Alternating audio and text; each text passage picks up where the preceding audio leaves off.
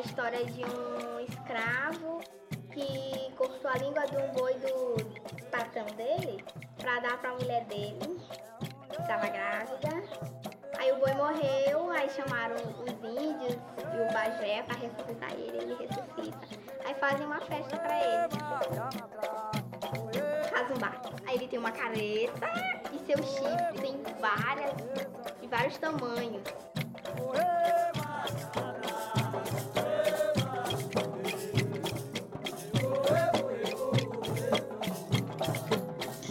Olá, queridos ouvintes. Estão na beira do rio, uma série de podcasts que celebra vivências e diálogos na Amazônia brasileira. Eu estou aqui, Andréia França, diretamente da cidade de Santana, com a minha amiga que está do lado remotamente, Eloane Carine. Seu olá para todos, Elo. Oi, pessoas. Eu estava com saudades de um novo episódio do Na Beira do Rio. E um dia muito especial, não é, Andréia? É isso mesmo. Hoje nós vamos conversar com vocês essa, esse nosso diálogo de sempre. Nosso tema hoje, eu nem falei para Eloane, mas o título que eu dei aqui do outro lado, eu coloquei folclore por folclores. E eu queria no começo desse episódio convidar você a fazer um pequeno exercício comigo. Pense aí que um dia, lá na sua infância, lhe foi dada uma folha de papel em branco e que lhe convidaram a colocar em cima, escrever a palavra folclore. Você escreveu, e aí de lá para cá, o que, que você conseguiu acrescentar nesta folha sobre esse tema, sobre o tema folclore? No ponto em que a gente está hoje, no ponto em que você se encontra hoje, você acrescenta mais uma outra, duas palavrinhas. Folclore já está lá, por folclores. E aí é isso que a gente vai trabalhar hoje.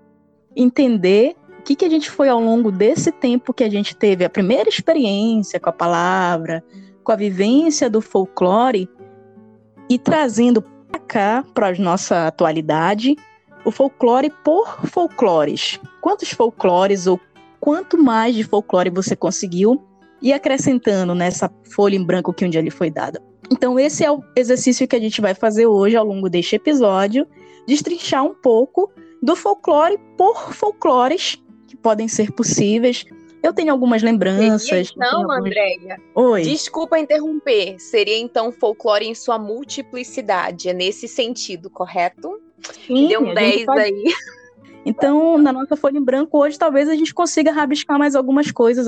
As minhas impressões, as minhas lembranças, as minhas memórias, as minhas vivências folclóricas são muito queridas. Mas eu tenho certeza que ainda virão mais e que a partir de hoje também talvez a gente consiga acrescentar e visualizar de uma forma mais ampla ainda esse tema. Então, Eloane, tuas impressões, tua visualização Sim. inicial aí desse tema para gente. Sim, porque desde o início, vamos, vou falar primeiro sobre as nossas primeiras conversas sobre o tema folclore que nós pretendíamos abordar nesse episódio.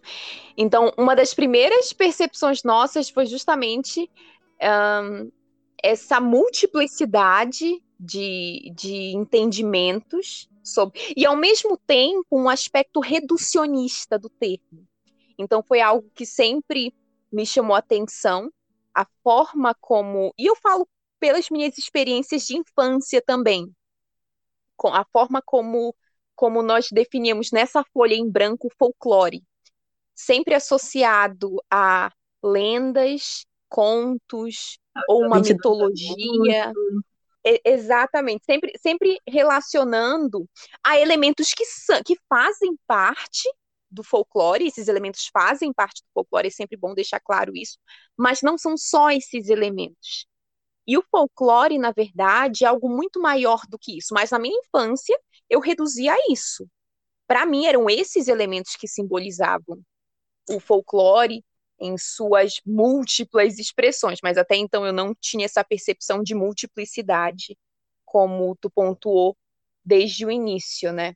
E a primeira vez que o termo, de fato, folclore foi utilizado foi no ano de 1846, pelo escritor inglês William Thoms. Na verdade, o termo era folklore, que significa literalmente o saber do povo, ou a essência do povo. E antes de continuar falando, eu só quero lembrar, antes que eu esqueça, que todas essas informações e esses recortes históricos são encontrados no site do Instituto Nacional, no, do Instituto do Patrimônio Histórico e Artístico Nacional, o IFAM, Nós temos também o Centro Nacional de Referência Cultural e o Centro de o Instituto de Folclore e Cultura Popular.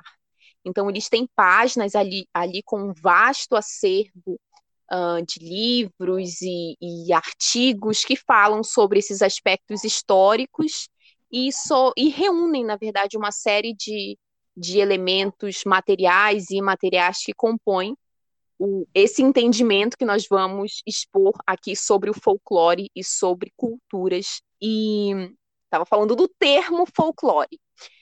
Ele passou a ser utilizado para se referir a um conjunto de materiais coletados que eram uh, documentação, coleções, registros uh, de expressões de sociedades rurais, de sociedades afastadas de áreas urbanas, isso no contexto da formação dos modernos estados europeus, em busca do fortalecimento das identidades nacionais. Então, vou explicar por partes aí o que foi que aconteceu.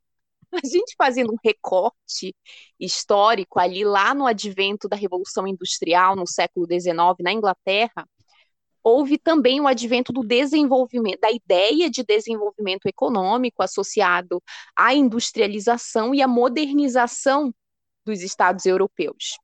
Mas, ao mesmo tempo em que se buscava essa modernização econômica, se buscava também um fortalecimento das identidades nacionais, porque para eles era algo importante essa identidade da nação, também como forma de modernizá-la culturalmente e socialmente, embora hajam muitas problemáticas aí nesses entendimentos de identidade.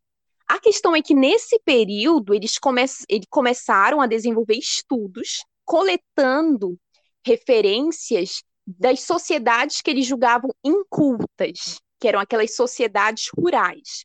Porque, embora eles tivessem essa visão, uh, essa visão preconceituosa acerca dessas sociedades, eles entendiam que elas resguardavam as raízes das suas culturas, da sua identidade. Então passaram a coletar, fazer estudos sobre e, e documentar essas referências dessas sociedades para utilizá-los para fazer uh, uh, uma espécie de de reunião desses elementos e chegar a um conceito, a uma ideia da sua própria identidade. E esses materiais, antes da designação folclore, elas eram denominadas antiguidades populares, superstições ou curiosidades. Eram assim que elas eram denominadas. E o que seriam essas antiguidades populares? Nada mais eram do que contos, lendas, crenças, costumes, saberes, ofícios, tudo aquilo que essa sociedade poderia expressar em diversas formas era considerado uh, como, como um conjunto do que seria a sua cultura, ou seja, do que seria o seu saber. Então a gente começa a entender que o folclore, em sua origem, veio a simbolizar, a sintetizar o que seria o saber do povo, a sua essência. Então é algo muito mais amplo do que a gente imaginava.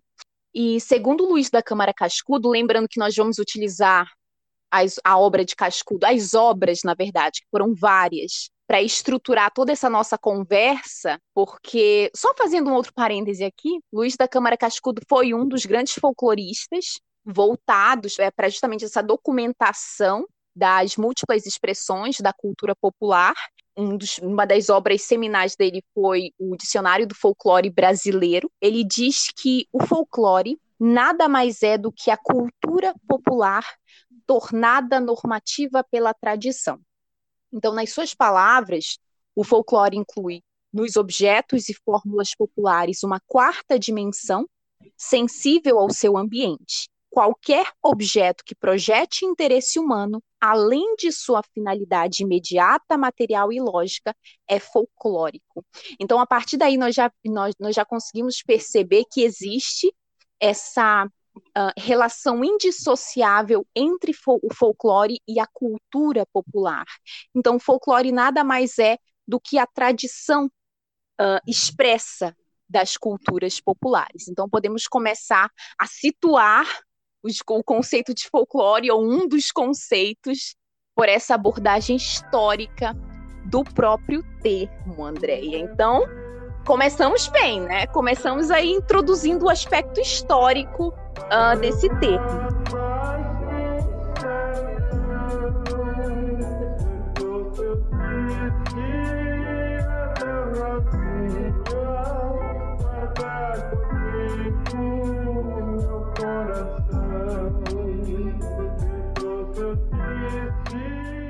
Pode mencionar, Luiz da Câmara Cascudo, essa biblioteca ambulante, uma autarquia realmente na, do estudo da cultura, da, do folclore, de tantos, tantos e tantos aspectos relacionados à cultura popular brasileira, é, e que embasa hoje, né, muito do nosso podcast, daquilo que a gente vai estar trabalhando aqui, é um bom começo, realmente. É clichê dizer que o folclore, ele meio que está em tudo, né? Mas é mais ou menos isso que o Cascudo quer dizer, que o folclore ele está em tudo, que parte da construção cultural, do conjunto das tradições, das crenças, dos saberes, expressões, comportamentos, modo de vida e qualquer outra característica adquirida, compartilhada, né, que que identifica, que faz parte de uma sociedade.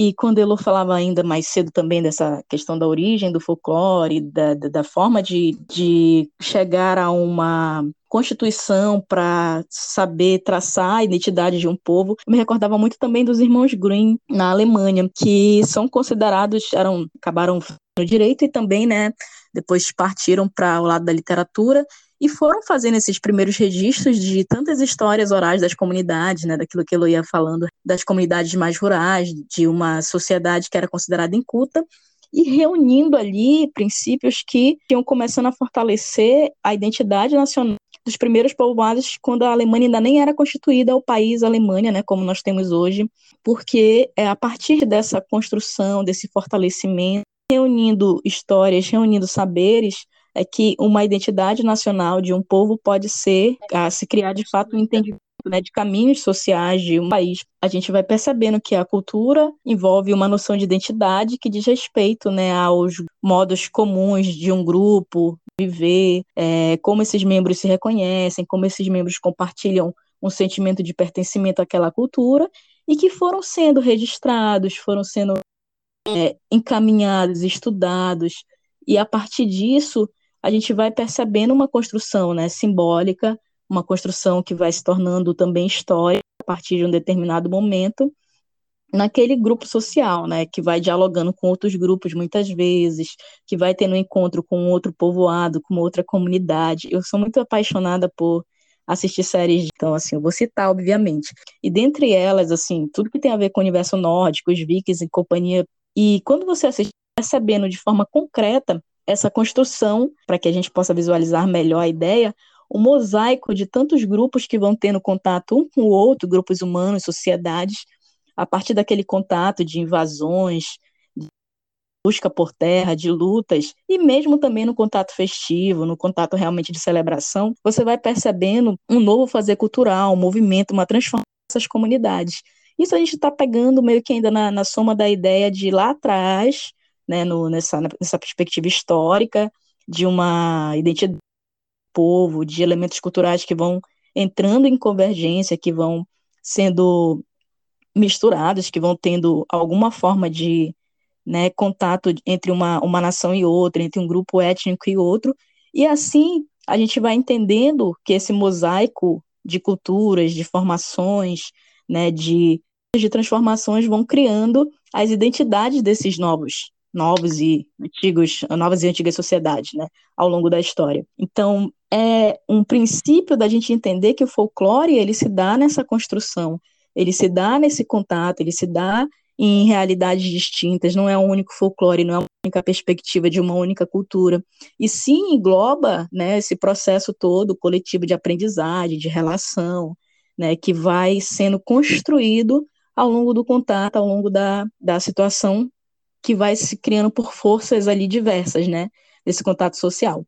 Então, é bacana a gente ir percebendo também que é dessa forma né, daí desde realmente, como a gente diz, por um aperto de mão ou até mesmo por um transbordar de, um, de uma festa, de um de algo que se estabelece ali como um, um rito e um costume de um povo. Sim, e, e justamente tu exemplificou o que o Kandal fala da presença dialógica com o outro, né? A identidade é construída uh, em si mesma, com os elementos uh, ao nosso redor, mas também na presença dialógica com as outras pessoas construídas, que, que são uh, construídas em, em, uma outra identidade. Então, isso faz com que a gente consiga desenvolver perspectivas próprias da nossa cultura. E quando tu, na, na verdade, tu mencionou uma série de coisas, né, gata? Tu foi e foi dos vikings, e foi não sei o que, eu fiquei assim, ó, realmente. Então, quando a gente começa a trabalhar o conceito de culturas populares, e nós utilizamos o trabalho do Zucon e Braga, uh, Introdução às Culturas Populares, o nome do livro. E definir a cultura popular não é simples, tá? Mas ela vem de, de diversas concepções ideológicas, políticas, sociais e econômicas. Essas concepções socioeconômicas são as mais utilizadas para explicá-las, principalmente porque é, vem de uma trajetória histórica, essa definição de cultura popular, né, do que é do povo mesmo. E sob esse enfoque, eu já introduzi aqui nesse no início do programa, no início do episódio, que surgiu ali no contexto da, dos modernos estados europeus. Então, foi ali numa tentativa, numa busca de fortalecimento das identidades nacionais, olhando ali para os elementos, para as expressões culturais das sociedades uh, rurais, consideradas incultas, mas que para eles resguardavam as raízes identitárias dessas sociedades. E com o passar do tempo, a Europa fundava a cultura popular nesses saberes tradicionais, associada ao que eles chamavam de formas culturais livres de interferências estrangeiras ou estranhas. E no Brasil, houve um movimento ali de estudo uh, das culturas populares que se voltaram para as manifestações, para essas manifestações, por meio do estudo da literatura oral, que tu, Andréia, mencionou, que é um dos aspectos mais importantes. Eu acredito que seja o aspecto mais representativo também do folclore a literatura oral. Uhum. É por isso que surge como principal, uh, e eu acredito, assim, fazendo um, uma análise, assim, a grosso modo, eu acredito que por isso que, ao longo do tempo, o folclore foi reduzido à, à, à literatura oral, a essas expressões uh, como contos, autos, lendas, mitos, mas ficou reduzido a isso, e não foi explicado todas as suas outras formas. Mas é, é, é um importante uh, viés a se entender o folclore. E eu incluí aqui, porque assim, gente, nós construímos aqui todo um panorama histórico para justamente passar essas informações uh, sobre, sobre os conceitos. E um dos autores, o Burke, diz uma coisa muito interessante que seria mais proveitoso analisar as interações entre o que chamam de cultura erudita, né, e popular do que as suas diferenças. Isso significa que a gente não deve mais diferenciá-las, ou, ou, a discussão não deve estar centrada nessa dicotomia, porque a própria dinâmica da cultura suscita esses caminhos diversos. Então, um exemplo claro uh, dado pelo Zucon, por Zucon e Braga é o caso do futebol, que chegou ao Brasil trazido ali da Inglaterra no final do século XIX, que era praticado apenas por setores da elite, mas que hoje é praticado até mesmo na rua e virou quase como virou, né, um símbolo da cultura popular aqui no Brasil. Business também, né? Aliás. Exato.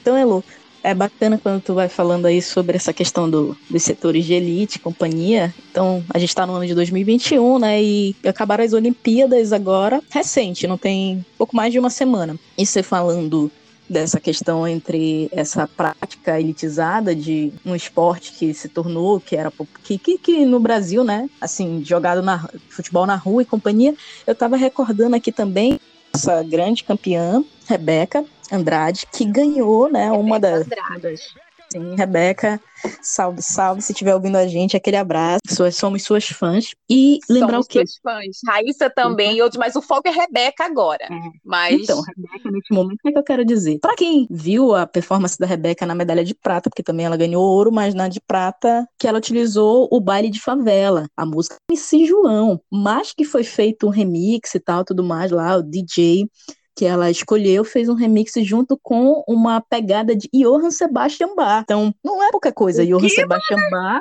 É, se tu não prestou atenção, Eloane, vá ver. Não preste atenção. Johann, Johann junto com MC João. Então, essa história aí de elite com cultura popular, meu amigo, nos rendeu uma prata nas Olimpíadas é, este ano lá no Japão. É, foram construções assim simbólicas, uh, dependendo do, do contexto histórico em que, em que esses termos foram uh, cunhados aí. Então, é, é por isso que é importante, desculpa te interromper, Andréia, essa Foi história tudo. social dos conceitos e sempre se voltar para que forma nós podemos modificá-los sabe? Existindo essa necessidade de modificar o uso. É por isso que a nossa preocupação inicial, que era utilizar alguns elementos e classificá-los como folclore, nos dirigirmos a eles como folclore, existe uma preocupação uh, sobre como as pessoas iriam receber essas informações. Então, Uh, a, o que nós estamos propondo também aqui com esse episódio é justamente trazer uma outra abordagem do folclore, não é aquela comumente trazida, como eu já disse, com uma visão estereotipada, reducionista, mas provocar mesmo, sabe, um, um, um novo entendimento sobre o conceito de folclore para que as pessoas comecem, comecem a assimilar que faz que vários elementos ali uh, que elas expressam, que elas manifestam, são, são parte do folclore.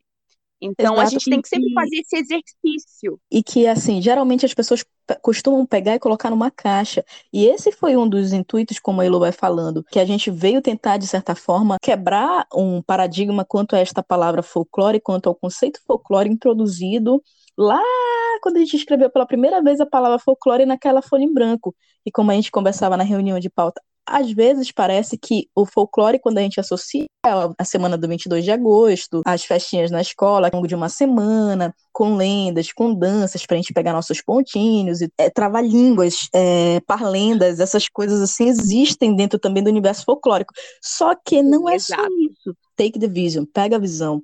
É uma coisa muito mais ampla. O folclore está realmente dentro desse e uma cultura que não necessariamente é popular no sentido de ah, porque é esse popular que a gente acabou de estar tá trazendo esse, esse exemplo aqui do futebol, é, jogado na rua, a camada mais baixa, ou o baile de favela do MC João, da periferia, que daqui a pouco a gente também vai tocar lá mais adiante, no outro aspecto também vai introduzir, vai aprofundar muito mais esse, esses pontos, né?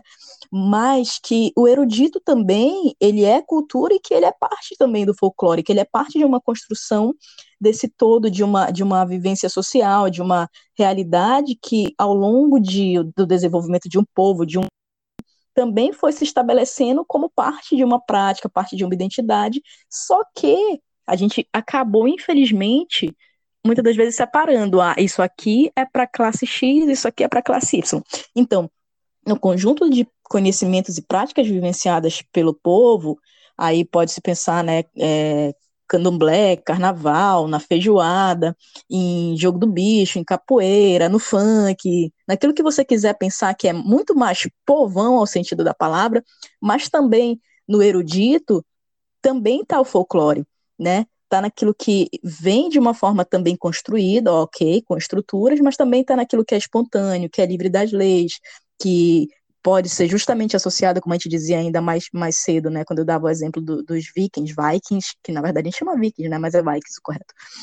Quando esse contato com N formas de expressão cultural, então, aí também está o folclore, né? E quando eu vi a Rebeca fazendo isso, né, só para fechar o exemplo dela, assim, dessa, dessa junção musical, né, para compor é, ali a prática esportiva dela, eu digo, bicho, é isso, sabe? Assim, a cultura engloba tudo. Aquilo que também pode ser considerado erudito e o mais alto nível, mas assim, que também se expressa, né, dentro do, de uma conjunção esse mosaico de cultural que a gente tem presente. No imaginário popular, na vaquejada, na batucada, no alto do bumba, meu boi bumba. Morte e vida severina, casa grande senzala, alto da compadecida. Ariano, Suassuna, João Cabral. São páginas, retratos dessa vida. João Grilo, Cancão. A partir dessas conceituações, a gente propõe, com esse episódio, trazer o máximo de elementos que compõem a riqueza das culturas populares brasileiras, nos seus movimentos folclóricos, pois o folclore ele está mais para um verbo do que para um substantivo. Ele é assim, enraiza e ao mesmo tempo move as culturas ao longo da história. Propomos agora então o quê? Um trava-línguas, bem diferentão. Bora, Elô? Começa aí, porque a gente vai. Eu odeio trabalhinho, mas vamos. Ah, para com a tua graça. A gente vai pegar nesse trava-línguas um apanhado doido aí do folclore de elementos do folclore brasileiro. Então, de A a Z, um, É dois, que eu três, sou bora. muito vai- competitiva.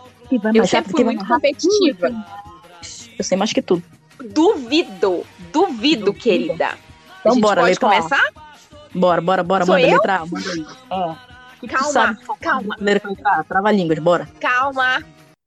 Acaé, Raiçaua, Acarajé, Açaí, Amazonas e Alto. Letra B. Nunca nem vi, mano, esse negócio aí que tu falou. Só açaí na Amazônia. Não enrola. Letra B. Não, deixa eu pensar. Pera, é, tem Barba Ruiva, é, Boitatá, Borduna, uh, é, Bimbal e Buchada. Tá aí. Corretíssima. Ah, cabra cega, cuscuz, Hum. cobra Yes. Sofia, cordel, curupira. Viu que eu nem enrolei a língua. Pode continuar. Eu vou logo em homenagem a um amigo meu que pegou dengue esses dias, então dê dengue, é, porque faz parte. Dendê. Eu não acredito. Ué, ora, eu vou homenagear ele, porque eu sei que ele ouve isso aqui, então se ele não ouvir, ele Cultura vai saber que tá aí. Sim, ora, ora. É, despacho, dança. Encantaria, égua, égua, Ah, ah, é fácil. escravos de Jó, embaetatá, erva mijona. Letra F, baile de favela, uh, feijoada, é, forró, fandango, que mais? Eu acho que isso foi muito fácil. Eu fui muito no fácil. Tororó, sim. Então vai, já que tu sabe, faz melhor. Muito fácil. Gemada, good. Lembra aquelas bolas de good? É do, meu tempo. As bolas de Hum. good. Guerreiros, fácil, mas a gente chamava de peteca, né? Olha, enfim, tô me enrolando todinha. Guitarrada. Hum, tome guitarrada. ahn, H é difícil. Ah, tu tá de brincadeira comigo. Ele é homem morcego, homem. Deixa eu ver, pera lá. É... Hipocampo. H é muito difícil. Iara. Iara. Iara. Pode falar Iara cinco vezes? Iara. Yapinari. Saba. Inferno. Eu só lembro de Carminha, mas tudo bem. O Pupiara. Ó, Carminha é cultura popular também. Ué, Porque, Casca, Karama... irmãos Karamazov. Pode ser, tem que ser só brasileiro. Ah, não é brasileiro, foi mal. folclore brasileiro. Querida. Cauã, Pai, Nick, Kayak. Pimanha. Que tu tá me atrapalhando. Eu tô te ajudando. Sabia que existe Kermes? Existe. Que, que, que, que, Existe sim. Procurando. que, que, Vai ver. Vou até fazer um suspense. Vou até fazer um suspense aqui. E, e letra L agora, tá, querida? Letra L. Não falou nenhum de cata, esse daí tudo errado. É, ladainha, lampião, lazarento. Oh, expressão boa essa de tu usar de vez em quando com o ser humano. Eu- Linda. Gente que vem depois, M. Ah, Ahn, até coloquei um Macaxeira. tu não me atrapalha. Macaxeira. Ai, gente, letra M assim, ó. Mal olhar, mal olhado. Maniçoba. Tu sabia que eu prefiro vatapá? Maniçoba, assim, a modo que não desce muito, mas é porque eu prefiro vatapá, não sei por quê. Ah, Mapinguari. Marquês de Rabicó. Matinta Pereira. Minha infância aterrorizada pela Matinta. E Mula Sem Cabeça, os fiscais. letra N. Namipu. Já ouviu falar? Não, Não, nem eu. Pois é. Não, nem eu, mas tu. Não me toques. Negrinho do pastoreio. Noel Pastoreio. Rosa. E sai do baile. Oba, oba, olha que maravilha. Até nossas expressões. Olho grande, oferenda, ovos de Páscoa, olorum. E é isso, querido, que eu tenho a oferecer. Ovo de Páscoa, aí tu tá apelando, né? É, Cultura Já popular, tá, querida? já quer, não, tu já quer ganhar, né? Tá, tô sabendo. E letra P, então, já que é pra apelar, paçoca, tá? O meu, meu é melhor que o teu. É, deixa eu ver aqui. Panema. Pé de moleque. Panema. Panema é ótima. Não, Panema é, pra quem não conhece, o cara que não pega nada, né, aqui no Panema. É o pitiu na, bar- na barca do Zero Peso. Próximo.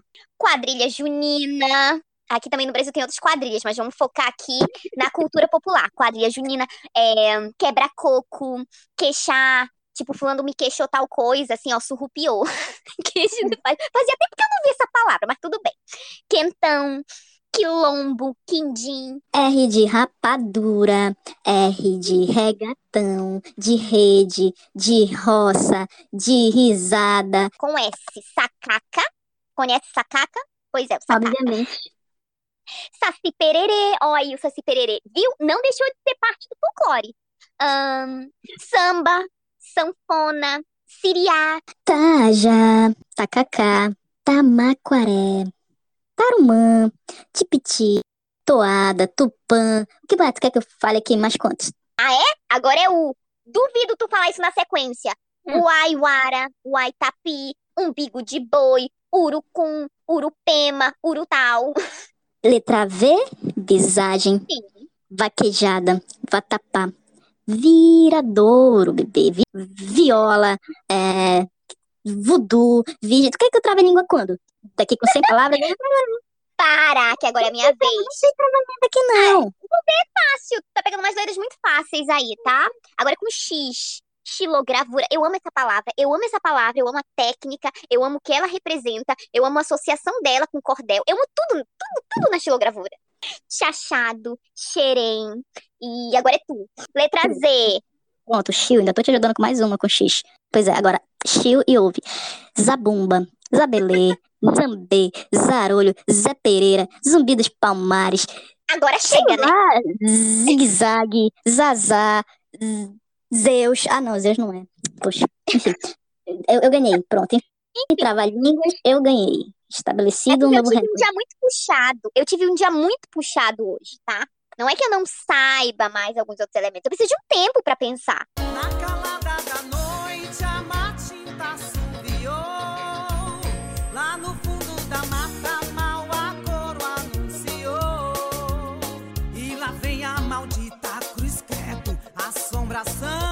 Mas negócio é o seguinte, Andréia. Essa foi a nossa tentativa de lembrar o máximo de elementos possíveis que compõem aí esse amplo universo das culturas populares, mas não falamos nem de longe todos esses elementos. A gente não conseguiu, obviamente, atingir nem um pouquinho daquele. é, os elementos reais, os elementos não reais, tudo aquilo que é parte realmente do folclore brasileiro. Mas foi uma tentativa para mostrar esta né, para aqueles que nos ouvem, diante daquilo que a gente falava desde o início da folha em branco. Então, são tantas realidades que a gente pode ir acrescentando né, nessa folha aí dentro do nosso folclore por folclores. E Elo, sabe do negócio também? A gente sempre, quando fala do folclore, entre tantos personagens, é, um dia desse a gente conversando, tu tava falando do- de uma história que eu fiquei curiosa e queria que tu pudesse, se tu pudesse contar pra gente, a história do Mapi. Eu não lembro mais direito, mas assim, eu sei que você manja demais dela. Então, por gentileza, nos refresca a memória aí sobre além da história do Mapinguari, como é que é a situação aí? Essa, história do Mapinguari, na verdade, é muito curiosa, porque tem duas versões dela. Eu vou E fazer um negócio como diz meu sobrinho. Por quê? É porque assim, se a gente pegar as lendas, os contos, as histórias mesmo da literatura oral, a gente vê muitas, muitas desambiguações, né, que são é, versões diferentes dependendo da região. Então, que agrega características do regionalismo. E o Mapinguari é uma dessas histórias. E, por exemplo, a primeira versão delas, que é uma das mais da- delas que é mais conhecida, é que o Mapinguari seria uma criatura gigante que habita o interior da floresta amazônica, e alguns dizem que seria uma criatura monstruosa com um único olho. E tu que gosta de mitologia é, grega, é, ah, romana, e sei lá quantas De mais. modo geral, minha amiga. Exatamente, seria um ciclope em alusão à mitologia grega. Seria mais ou menos assim, mas só que tupiniquim. E a segunda versão é uma história que eu ouço desde a minha infância e inclusive acho que foi meu pai que me disse que era versão de não sei quem. São versões que vão passando por meio da oralidade. É, é, é essa a principal característica. Vocês entendem agora é porque, gente, é importante justamente esse processo que a gente falava da escrita, do registro, os irmãos, os irmãos Green e tantos outros que se encarregaram em dar a vida para fazer o registro das histórias, dos contos, das lendas, para ter uma versão que, óbvio, vai passando de cultura em cultura, de povo em povo, de geração em geração, e que vai para cada conto aumentando um ponto, mas que assim se estabelece, né, nessas desambiguidades, como Elone usou a palavra lindamente aqui, e que agora ela vai contar a versão que ela ouviu de pai para filho. Sim, essa versão uh, tem a ver com um, uma criatura, na verdade, que nós conhecemos bem, que é o, o, o bicho preguiça. Então, uma pinguari nessa versão seria um bicho preguiça gigante, com características de um bicho preguiça, tipo o pé grande, só que da Amazônia, o pé grande na nossa versão. E algumas referências, uh, eu fiz algumas pesquisas e algumas referências na literatura é, apontam esse personagem né, da preguiça gigante como algo muito comum na, nas superstições e no contos aqui na, nos contos aqui da região amazônica por causa de fósseis de animais encontrados na região amazônica. Porque há milhões de anos existia na região o que os pesquisadores chamam de uma megafauna ou superfauna. Então, ao longo dos anos, uh, com, com os estudos desses fósseis, então as pessoas foram popularizando essas versões desses animais gigantes, dessas criaturas gigantes na floresta amazônica. E assim, tem muito mais coisa, muito mais uh, mistérios a serem descobertos aqui nessa região, mas é super curioso essa associação uh, desses fósseis pra, com essas lendas, com, essas, com esses contos aí popularizados uh, pelas comunidades locais aqui da região. Então, gente, e é bacana também vocês e nós conhecermos e entendermos que essas, essas lendas e essas inspirações, por exemplo, como do Mapinguari, faz lembrar também, por exemplo, a Cobra Sofia, que é uma outra lenda que nós temos aqui na região, sobre uma cobra gigante que habita as profundezas do nosso majestoso Amazonas e que diz que o dia que ela acordar ou que simplesmente ela tremeu o rabo Macapá, nossa Égua, capital, vai tremeu o rabo. É, não, na eu verdade. Não sabia assim, desse detalhe, não. não. É porque, na verdade, também dentro da, das bifurcações que tem da história, uns dizem que a cabeça dela está em. Vou até anotar aqui. Pronto. Uns dizem que a cabeça dela está na capital Macapá. Outros dizem que o rabo está aqui na cidade que a gente mora, que é Santana. Dia que ela só tremer o rabo, Santana vai por água abaixo. O dia que ela resolver acordar, aí Macapá vai por água abaixo. Então eu prefiro que ela acorde do que ela trema o rabo no final das contas, entendeu? Se a gente tem opção, eu prefiro que você acorde, viu, Sofia? Fique sabendo disso, com todo carinho. Oi, sou eu de novo.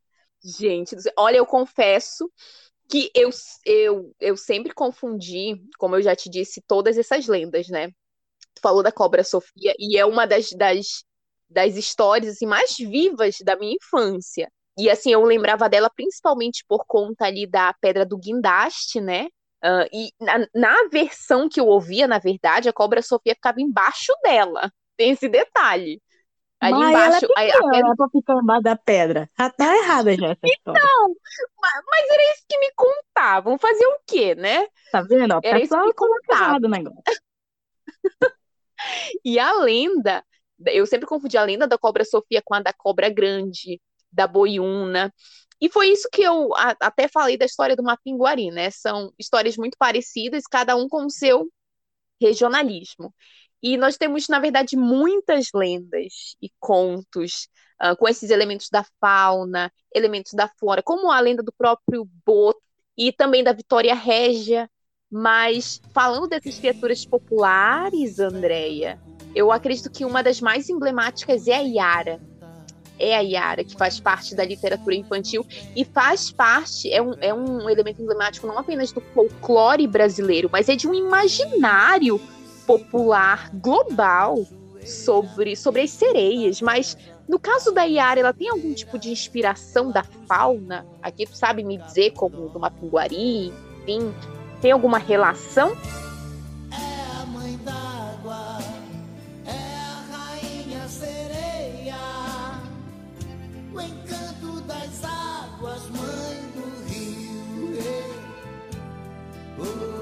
Então, tem um cara aí chamado João Barbosa Rodrigues, que na interpretação dele, a mãe d'água, a rainha sereia, a senhora da água, é considerada a origem indígena do nome.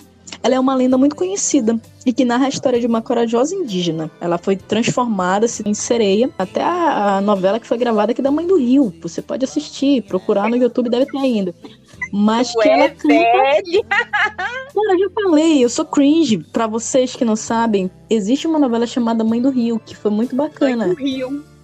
Sim. Vou até Eu não- colocar aqui no Google. E aí ela cantava, como a da lenda da sereia, né, para encantar os pescadores e seduzi-los e levá-los para o fundo do rio. Existem outros lugares versões de Yara. E além da Yara ser muito popular, é um conto bastante utilizado na literatura infantil, junto com outros personagens, como Curupira, Saci Pererê.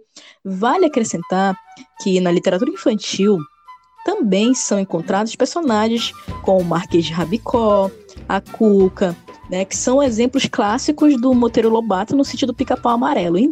É um símbolo da literatura que é classificada para literatura infantil, mas eu digo da literatura brasileira mesmo, na sua gênese, e mescla os elementos do imaginário e de mitos da cultura popular.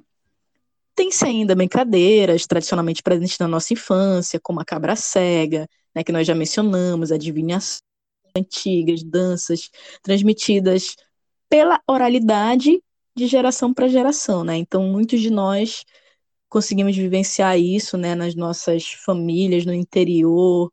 Eu vivenciei muito disso também ainda, assim, dentro da, da- do, do meu interiorzão ali do Porto Grande, com os meios, né, de sentar, de fazer a fogueira, de contar as histórias da Matita Pereira, que até hoje a mamãe conta que acontecia na porta da casa da vovó e que eu morro de medo.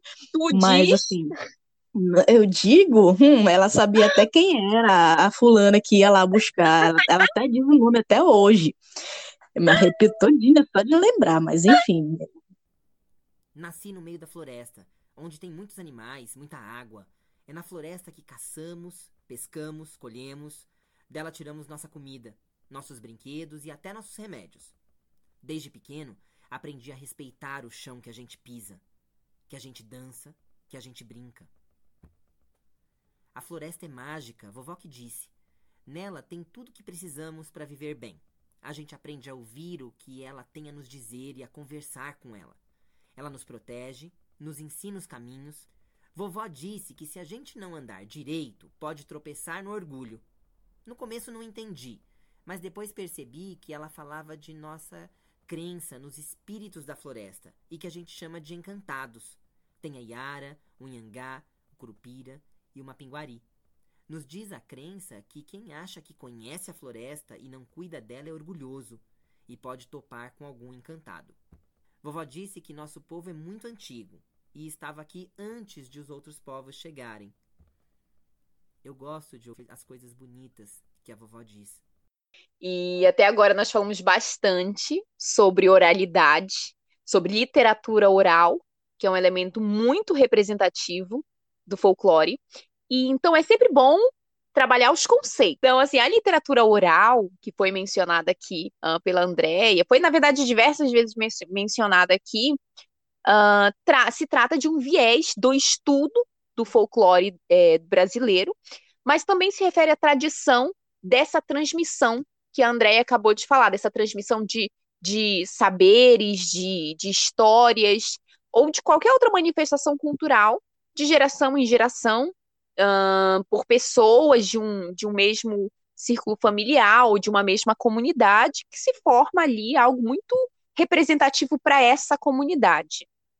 Então, é- essa tradição oral, essa literatura oral, é, reúne uma série de elementos como as brincadeiras, os contos, as lendas, o alto. Particularmente, eu gosto muito do alto, Andréia, porque é uma literatura dramática, né? Possui sempre uns elementos de performance, dramatização e, e composições teatrais, as adivinhações, cantigas, dança, poesia, enfim, uma série de expressões, são diversas expressões da cultura popular que carregam esse fundo literário, ou seja, composições que atendem a critérios semânticos, sintáticos, formais, contextuais, inclusive inaugurando gêneros literários, como é o caso da literatura de cordel, mas só que muitos deles são passados por processos não gráficos, ou seja, não são escritos, eles são falados, por isso literatura oral, mas existem aqueles que se transformaram também em processos gráficos.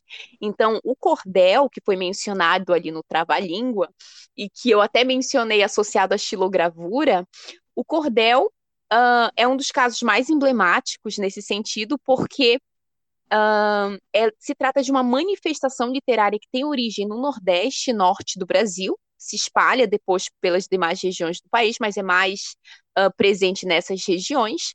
E além de ser um gênero da literatura oral, é uma forma de comunicação.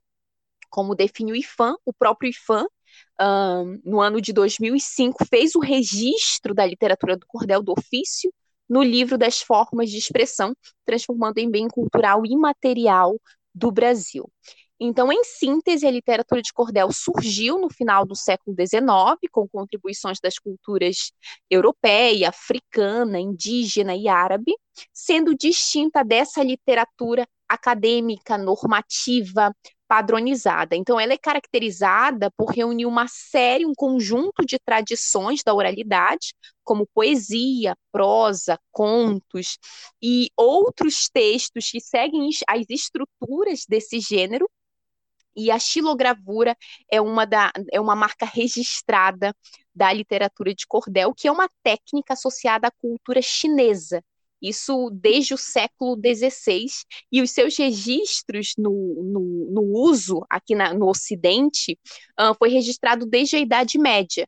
Então, consiste basicamente em gravuras impressas que são parecidas com, com a, a, a forma como a gente carimba as coisas. Imaginem um é carimbo. Uh, consiste basicamente em gravuras impressas parecidas com aquelas impressões do carimbo, quando a gente carimba alguma coisa, uma folha. É, funciona basicamente da mesma forma, quase que da mesma forma a estilogravura.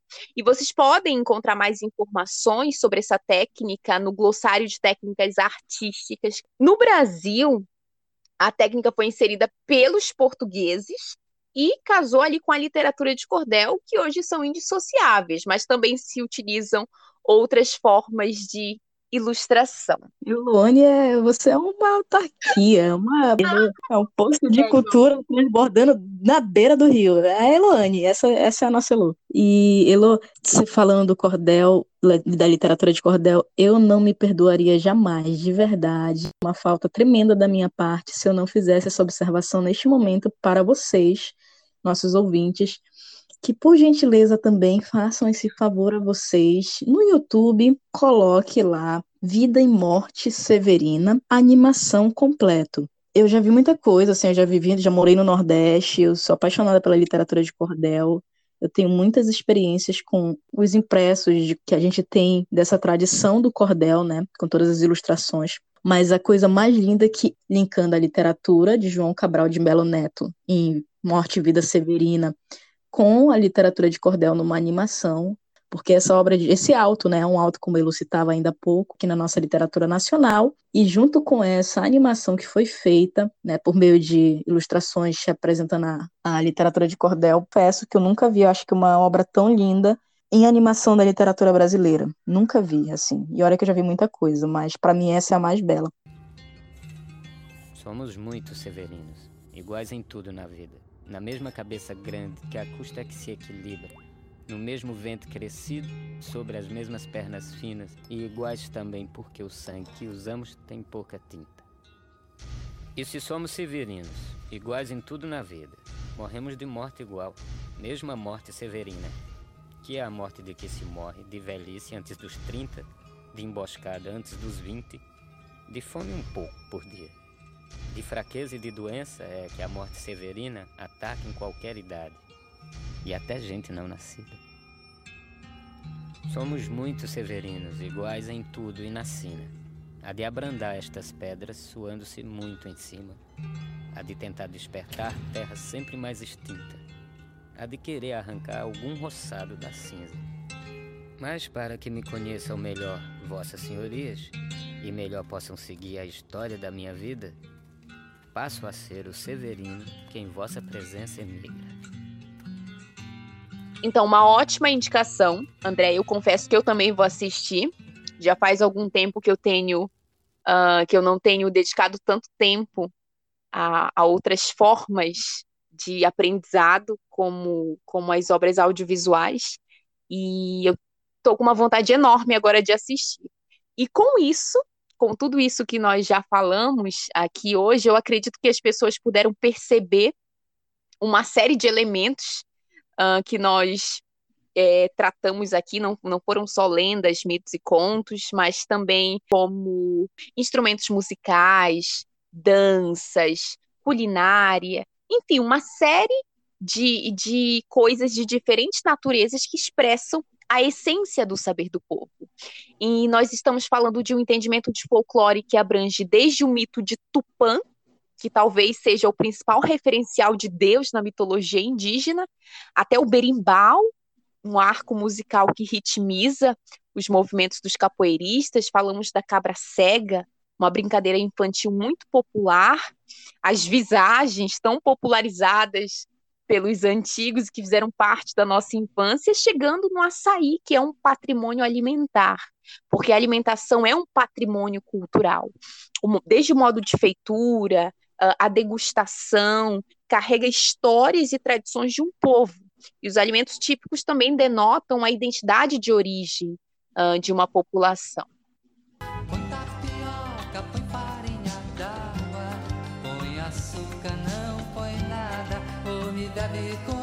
Então açaí também é cultura e também é folclore, né, Lu? Põe tapioca, põe farinha d'água, põe açúcar, não põe nada, aveia, põe granola. A, a, minha irmã, a minha irmã mesmo coloca açúcar aqui. Assim, é, para mim é, é, é, gente do céu, é uma ofensa, mas tudo bem. Põe morango, põe, vira uma salada de frutas feita sob o açaí, né, em outras palavras.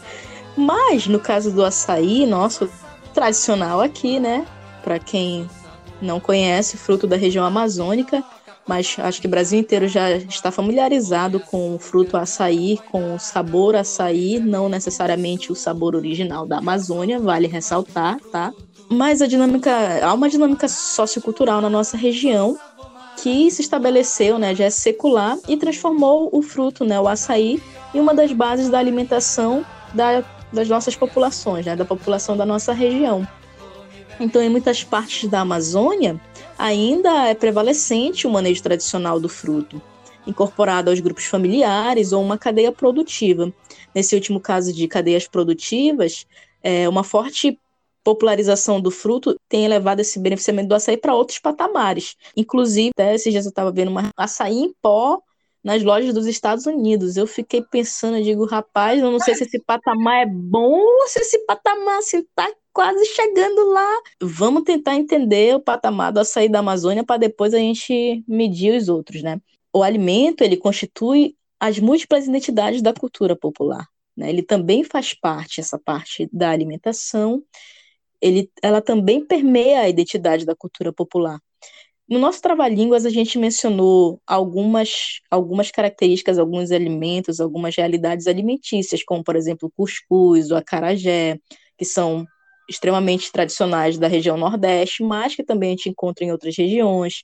Tem o barreado, que é da culinária do Sul, o tacacá, a maniçoba, que são aqui do nosso norte. E existem incontáveis exemplos que a gente poderia mencionar aqui, mas podemos concluir com esses já citados que já fornecem um panorama bem abrangente da nossa discussão. Sim. E até para fechar essa primeira parte, porque nós vamos abordar muitos outros elementos ainda nessa discussão sobre o folclore brasileiro, mas para fechar essa parte, é sempre bom lembrar um, um símbolo que uh, é muito presente em todo o território nacional. Aqui nós mencionamos, André acabou de falar, é, referenciando várias regiões do país, mas é sempre importante a gente trazer algo que simbolize o que é o folclore brasileiro, como é o caso de um dos ícones mais representativos dessa diversidade, que é a figura do boi bumbá, ou Bumba Meu Boi. muito presente na infância, na minha infância. Uh, acredito que a Andrea também lembra do Alto do Boi, ou não, porque são várias versões da lenda. Só que a, o final de, da, da, história é que existe um boi ressuscitado. Então, é, é esse o final dessas versões.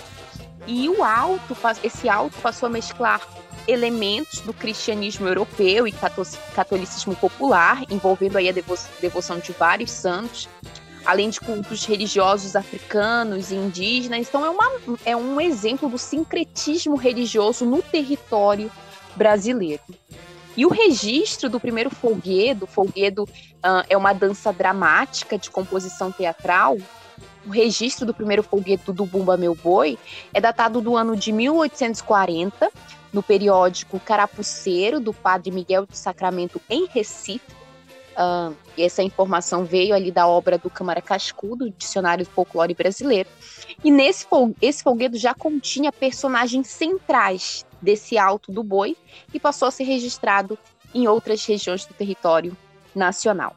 Essa figura do boi bumbá é festejada em todo o Brasil, com festas populares e de expressões múltiplas, conhecida principalmente no cenário do complexo cultural do Bumba Meu Boi, no Maranhão, que em 2019 recebeu o título de Patrimônio Imaterial da Humanidade pela Unesco.